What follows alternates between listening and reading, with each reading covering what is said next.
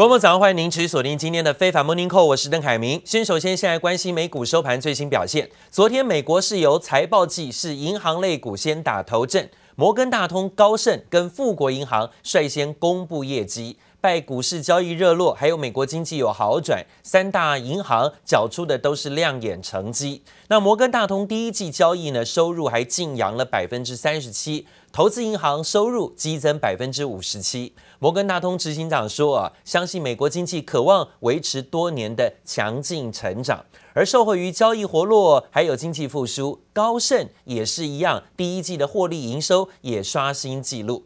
在收益的部分，交易收入有大幅度上扬百分之四十七，投资银行收入也激增百分之七十三，这也带动了高盛股价拉高走强，带领大盘，尤其是道琼指数盘中呢一度上涨超过两百点，一度上涨超过两百点，道琼指数在盘中是有创新高的。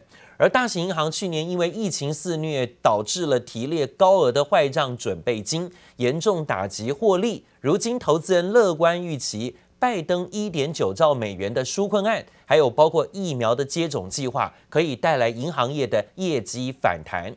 而不只是高盛银行等等银行爆出财报好消息，联准会主席鲍尔也持续放出了鸽派讯息。但是联准会的报告书呢，却在引起了通膨紧张的情绪，导致美债值利率在昨天午盘过后上升，美元下跌，油价走高，美股就震荡拉回了。道琼指数一度上涨两百点创新高，但最后涨五十三点，收在三万三千七百三十点。反而看到了科技类股啊大多拉回，包括纳斯达克指数跌幅有将近百分之一，拉回修正，跌了一百三十八点。费半指数呢也跌了超过百分之一的幅度，收在三千两百一十三点。S M P 五百种指数呢也震荡拉回，下跌十六点做收。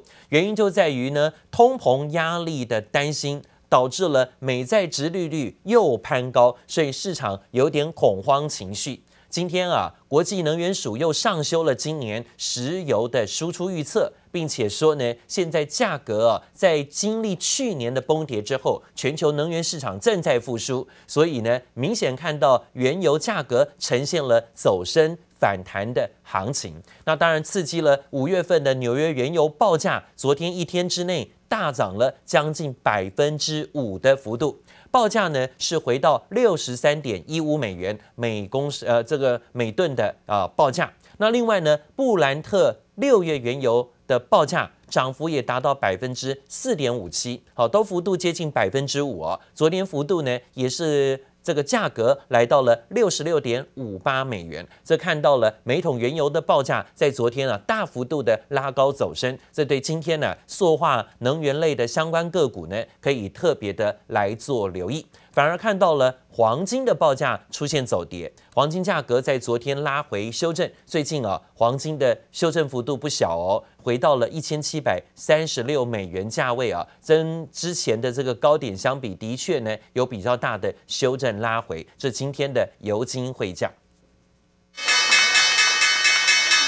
美国企业第一季财报季正式揭开序幕，打头阵的几间大型金融业者都缴出亮眼成绩单。It was a absolute blockbuster quarter, you know, eighteen dollars and sixty cents of earnings. Uh, you know, we were the street high at nearly thirteen dollars. Consensus was ten dollars. So essentially, they squeezed two to three quarters of activity into one quarter. 高盛今年第一季营收一百七十七亿美元，创下历史新高，比去年同期翻了一倍。主要来自于投资银行和股票交易部门表现优异，推高获利比去年同期增长近五倍。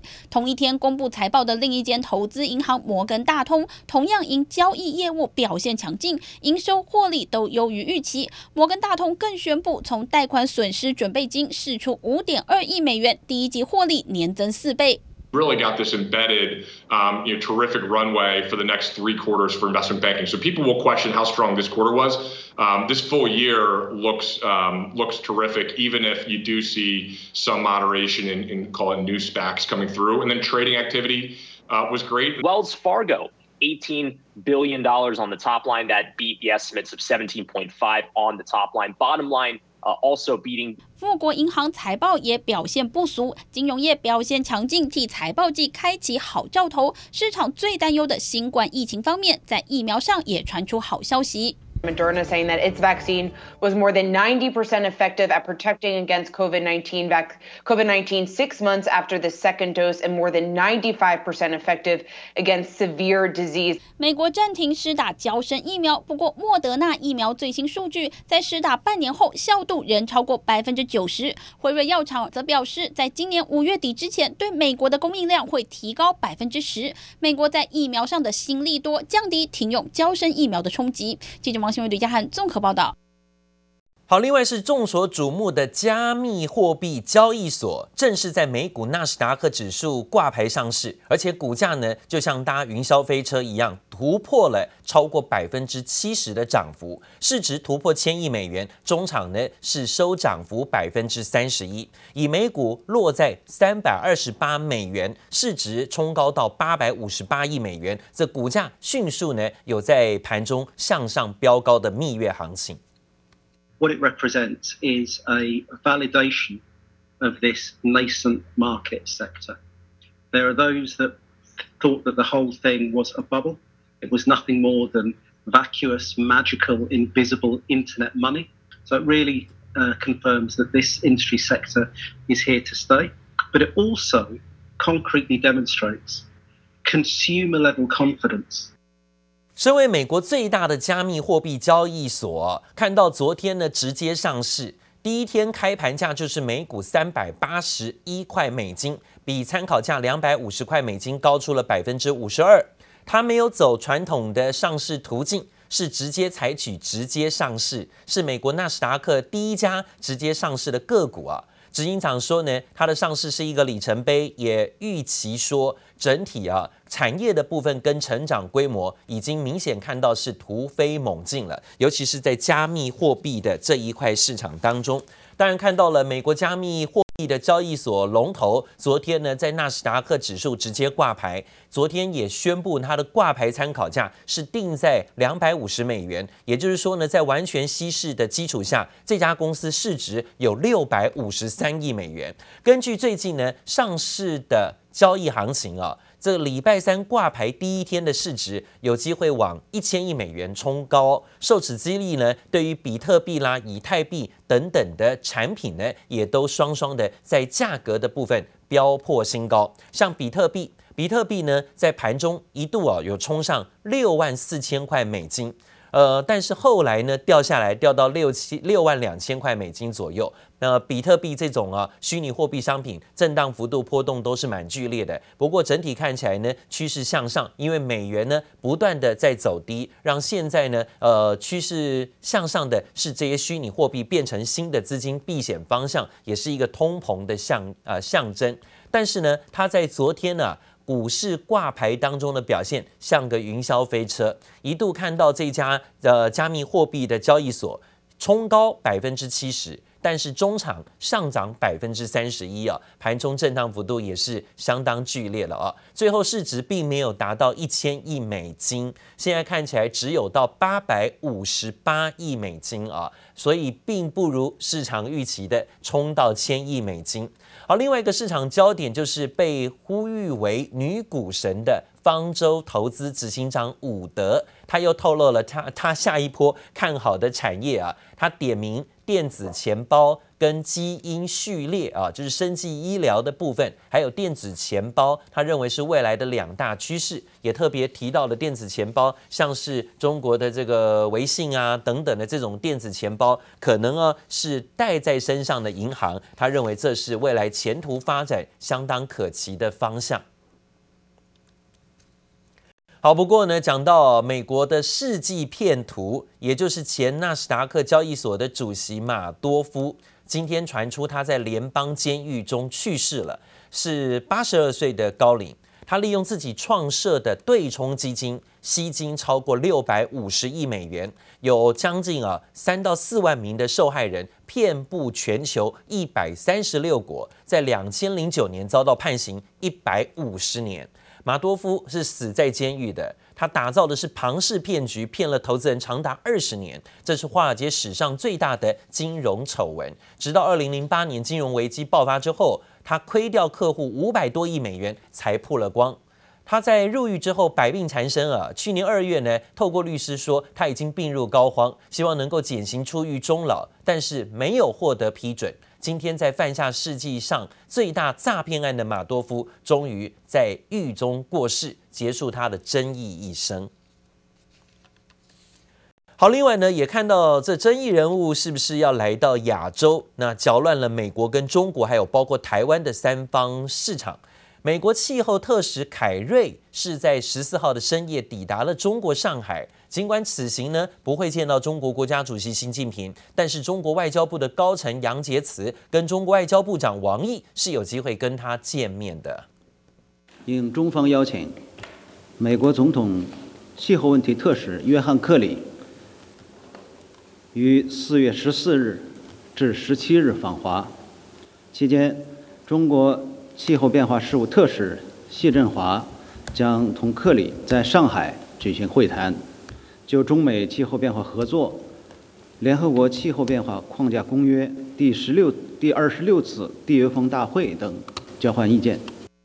画面上可以看到呢，凯瑞啊是率领着团队已经坐上了专车，准备展开这次美中会谈。但是是用气候会谈的方式，比较不会牵涉到太多美中贸易啊、政治啊等等的敏感问题，因为大家都有共识，希望能够在全球的气候呃控制当中呢来做一些协调啊，这个方向就比较好一点哈。那是靠这个方向来破冰吗？除了外交部的高层，根据美国《华尔街日报》的报道，中国国务院的副总理韩正有可能会跟他举行视讯通话。而凯瑞是美国总统拜登就任以来首位啊到访的中国的美国高官了啊，备受外界关注。好，当然来的是一位气候特使到了上海，但是呢，现在啊不晓得是不是刻意的关系，美国总统拜登是以纪念跟台湾关系法四十二周年为名，还派了他的好朋友。前联邦参议员陶德率领了两位啊前副国务卿阿米塔吉跟史坦伯格组成了非官方的代表团，搭专机在昨天下午呢到了台北啊。国务院东亚局的台湾协调处处长白丹利是随行的。陶德一行人呢传出今天就会跟蔡英文总统等政府官员来见面。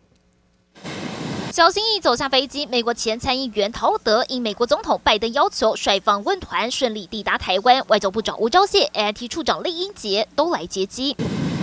其他访问团成员还有两位前副国务卿阿米塔奇、史坦伯格，都亲切和镜头挥挥手，随后转往下榻的万豪酒店，展开三天两夜行程。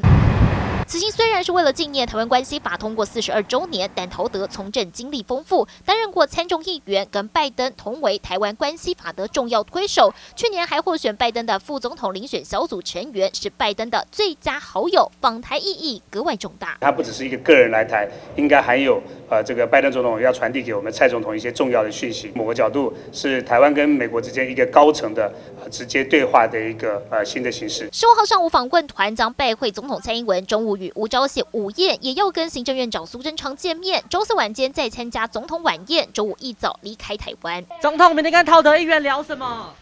总统有要请他传话给拜登吗？准备聊什么？总统笑而不答。但这一党立委认为内情不单纯。我们担心又有什么样的利益交换？可能蔡政府也有希望他们在八月公投之前不要进来。第二个可能 push 基改食品。拜登上任以来派出第一个访问团来台，虽然定调非官方性质，但透过好友也确实传递了明显的有台讯号。在台北综合报道。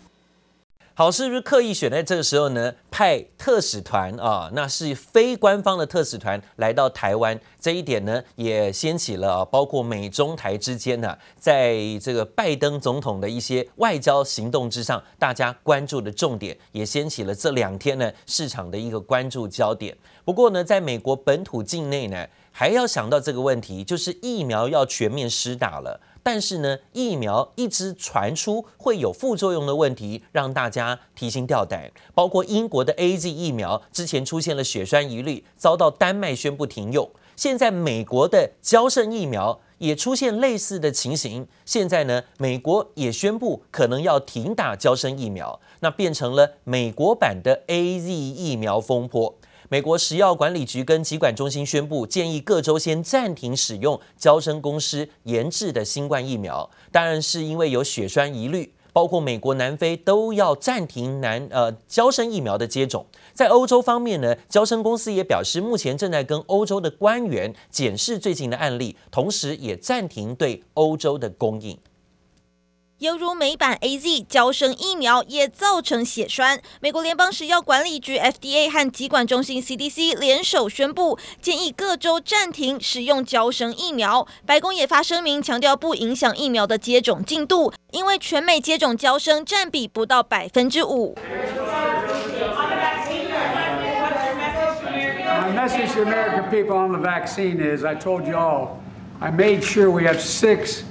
hundred million doses of the MR, not of either Johnson and Johnson and or AstraZeneca. So there's enough vaccine. 美国传出六人接种娇生疫苗之后出现罕见严重血栓情形。 CDC 审查后会再提出新建议，并指出六位案主本身都有血小板数偏低的情形，年龄则是十八岁到四十八岁之间的女性。One died, another is in critical condition. I went to the ER a week after the um, a week after the shot when I was having fever, and they didn't find anything strange in my blood work. So went home. Um, and just continued to kind of worsen over the following week. 尽管防疫大将佛奇强调血栓都是罕见案例，民众无需焦虑，但目前连南非都将暂停交生疫苗的接种。交生也宣布，原本本周开始供应欧盟的计划已经确定先暂停。Authorities meeting tomorrow to figure out next steps. Johnson & Johnson says in part, at present, no clear causal relationship has been established between these rare events and the Janssen COVID-19 vaccine. 包括法国、西班牙和荷兰等等，本周确定无法到货。荷兰卫生部长德容表示，不确定现在到底该做什么，只能等待欧盟药品管理局的消息。还有加拿大证实，首都有人在接种 AZ 疫苗之后出现了血栓，令民众对疫苗更感担忧。记者好像杨启华综合报道。好，现在看到了施打疫苗的进度是不是有碰到所一些阻碍啊？但是呢，在日本。日本呢，其实距离东京奥运开幕式已经倒数剩下一百天了。不过呢，日本在施打疫苗的进度上好像是非常缓慢的，让大家很担心。因为包括从东京、大阪到福冈、哦冲绳，很多地方又传出了疫情死灰复燃，而且呢又有确诊病例拉高的风险。现在啊，国际奥委会重申说，做好万全准备，东京奥运一定办得下去。但最近日本的疫情不断升温，确诊病例不断飙高，近三个月来的新高。有民调显示，几乎是七成的日本民众是希望东京奥运取消或再延期的啊，这是最新的消息。